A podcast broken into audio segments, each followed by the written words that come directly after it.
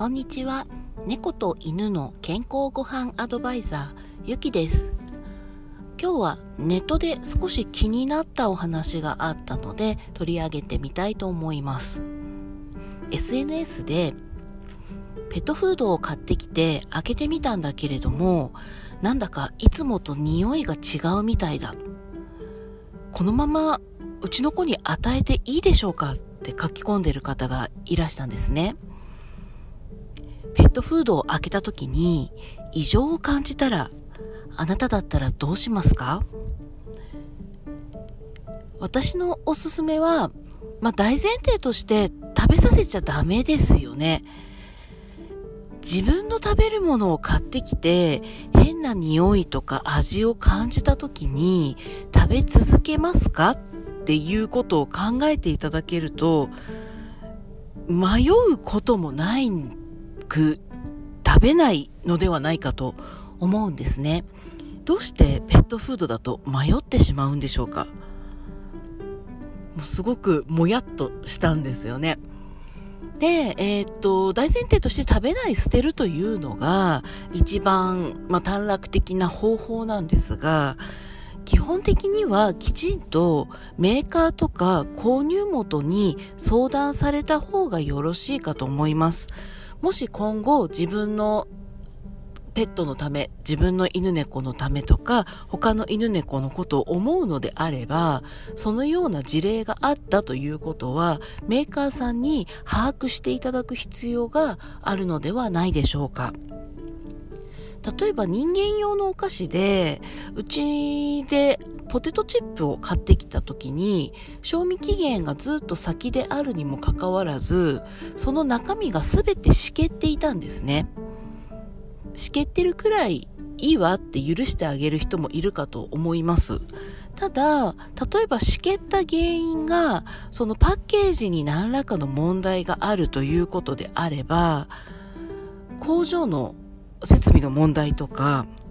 その、いろんな問題他にも起こり得る問題があるんですよね。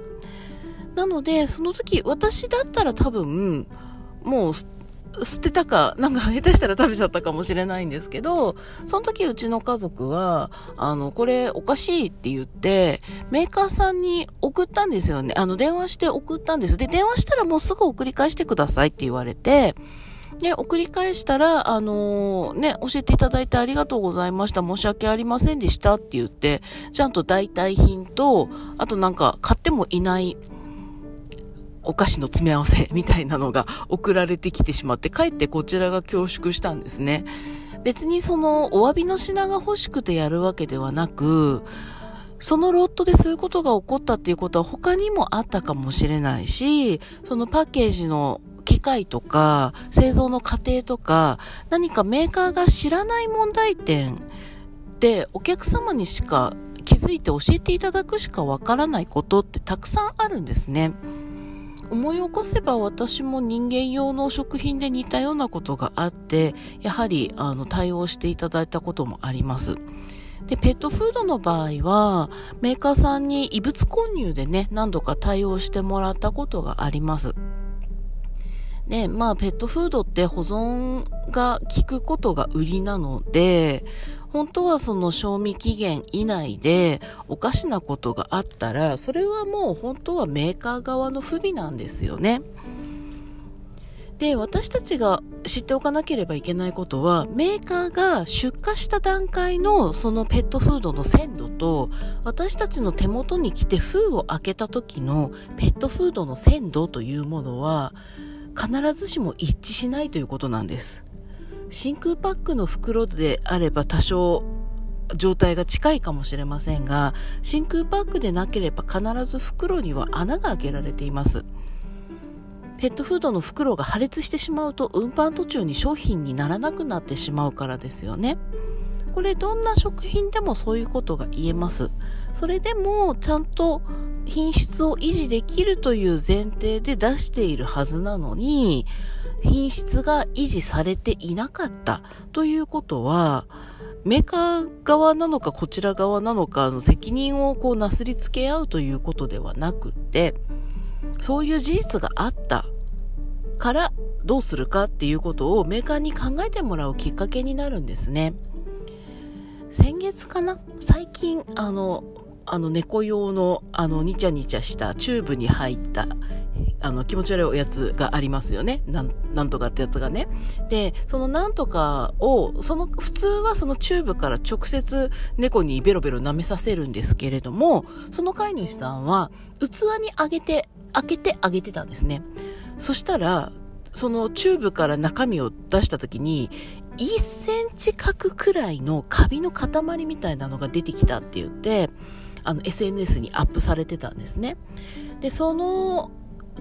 アップがあった1ヶ月後ぐらいにメーカーがホームページに声明を発表しました。どんな声明だったかというと、うちの商品はカビが生えるわけがありません。だからその SNS の書き込みそのものを否定するような文章だったんですね。だからまあ、でも普通に考えて食べ物であれば、パッケージに何かそ問題があったり、途中の運搬過程に問題があったり、まあ、あるいはご家庭での保存方法に問題があったり、例えば、あの、見えないパッケージの損壊があったりして、中身が傷んでいてもおかしなことではないですよね。それを、こう、飼い主の保管状態が悪いから中身がおかしいわけがないっていうのも、これちょっと人間の食品だとそういうわけではないんじゃないかなと思うんですね。ペットフード独特のこの出した時に問題がなかったんだからあとはお前らの問題だろみたいなのってペットフード独特の対応のように感じました。今までね、私自身が経験した食品のその、開封した時の状態の悪さみたいなものとメーカーの対応を考えた時に、ペットフードと人間用の食品では、もう法律的にも扱いが全然違うんですよね。人間用の食品は厚生労働省管轄で、あの、いろんな規制があるにもあるんですが、ペットフードに関しては、あの、単なる雑貨ですから、あれ食べ物ではないので、別に、あの、どうでもいいんですよ。メーカーの良心に委ねられてますが、実際のメーカーの対応を見ていると、メーカーの良心ってどうなんだろうって思うことが、本当にたくさんあります。もちろん、あの、ちゃんとしたメーカーさんも、私は出会ったことがありませんが、あるかもしれませんし、あの、ただ、大体は犬や猫が亡くなっても、直接的な原因とは考えにくいと。で、特に何か保証するわけでもないし、再発の対策を打つものではない。なぜならペットフードは食品ではなく雑貨であるから、犬や猫と人間の間にはものすごく大きな差があるんですね。だからこそ、私はやっぱりペットフードだけではなくて、人間基準の食材で、うちの子にご飯をあげたいなっていう思いもあったりします。まあ、ペットフードがね、危険だからという、なんかマイナスのモチベーションとか、人が食べてるものを否定するとか、そういうことでは全然なくって、ただ選択肢としては、ペットフードだけではないし、ペットフードを食べるデメリットも知った方がいいし、何よりやっぱりその商品自体が完全でない可能性がある。工場を出た時とうちに来た時に状態が違ってもそれは全く不思議なことではないので新しく開けた時に匂いが変だ色がいつもと違うと思ったらメーカーさんにまずチェックしてもらった方がいいと思います。で、ポイントは全部送ってしまわないこと。一部を手元に取っておいて、最悪こちらでも調査をする。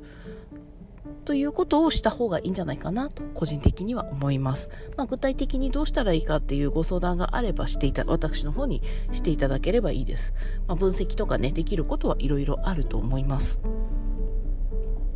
まあ、